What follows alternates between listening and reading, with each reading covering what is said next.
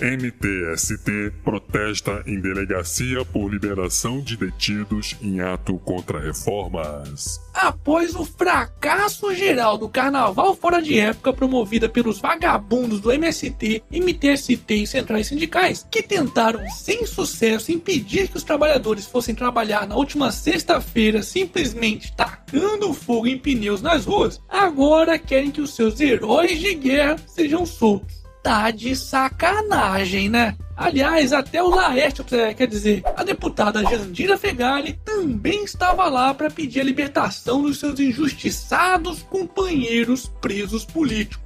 Olha só. Nós estamos aqui na Cinelândia reocupando esse espaço para fazer um desagravo contra a agressão da PM, exatamente aqui reforçando a campanha de solidariedade pela libertação dos três presos políticos da greve geral de São Paulo que são militantes do MTST, um movimento absolutamente sério, com grande credibilidade no Brasil.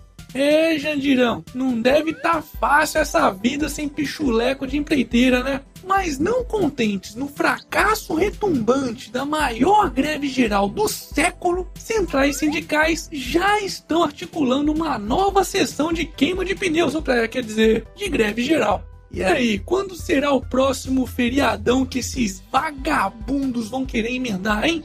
Hashtag Carnalula. Maduro convoca nova constituinte baseado no poder cidadão.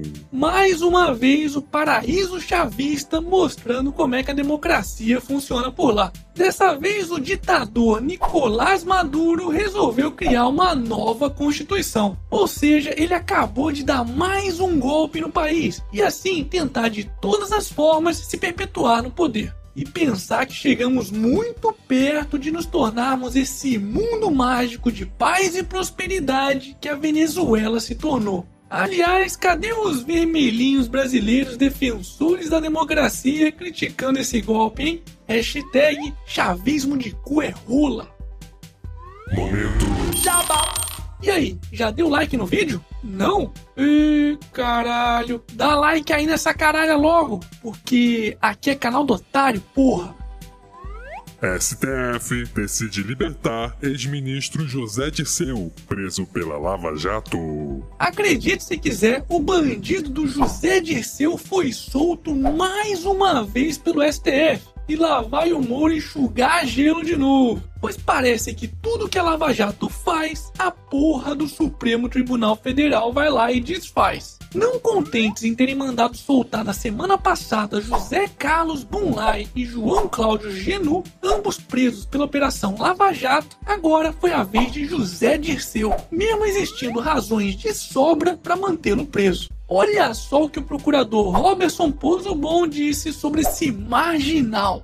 Que a impunidade no país era tamanha que José Dirceu acreditava que sua responsabilização criminal, nesse caso, por, por uma nova condenação por atos de corrupção, seria como um raio que não poderia cair duas vezes no seu quintal.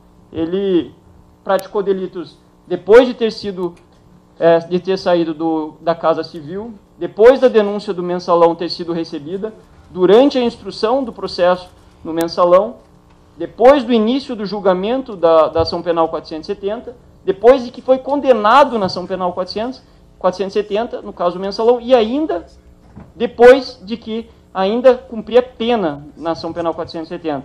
Ou seja, o tempo dos crimes objeto da presente denúncia e das denúncias anteriormente propostas mostram o total de desprezo e menoscabo de Dirceu perante a autoridade de um poder, do poder judiciário. E pro desespero do acovardado STF, a força-tarefa da Lava Jato resolveu humilhá-los mais uma vez e fez uma nova denúncia contra o bandido, acusando José Dirceu de receber 2,4 milhões de reais em propinas. Chupa STF! vocês podem até ter tirado ele da cadeia, de novo, mas que ele vai voltar, vai.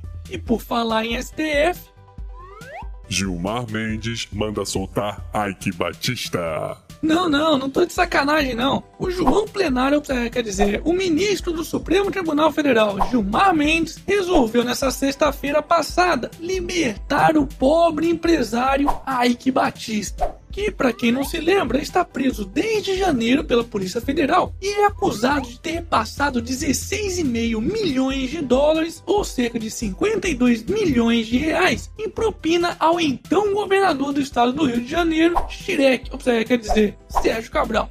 Pois é, de acordo com a opinião do generoso ministro, aí que deveria ser transferido para uma prisão domiciliar, pois estaria sofrendo constrangimento ilegal. Ô Gilmar, constrangidos estão os brasileiros com essa sua decisão. Aliás, parece que as outras instâncias do judiciário também ficaram constrangidas, já que a Justiça Federal teve que corrigir a decisão do ministro e determinou que Ike pague uma fiança de 52 milhões de reais em cinco dias úteis ou volte para a prisão, o que deve acontecer logo logo. Mas claro, se o STF não resolver interferir de novo, pois a defesa do bandido já mandou avisar que ele não tem como pagar esse valor. E agora? Qual será a nova cartada do STF, hein? Hashtag. Ai, que loucura! E para finalizarmos essa edição, 34% sentem vergonha de serem brasileiros, mostra Datafolha. É mesmo, é. Que vergonha! Bom, vindo do Datafolha, foda-se. E esse foi mais um Otário News com as principais notícias do dia. E aí, curtiu? Então se inscreve nessa bagaça e regaceira nesse like. Ah, e não se esqueça de conferir os otarinhos e otarinhas na loja do canal do Otário. Eu vou deixar o link aqui na descrição do vídeo. E amanhã, quem sabe, tem mais.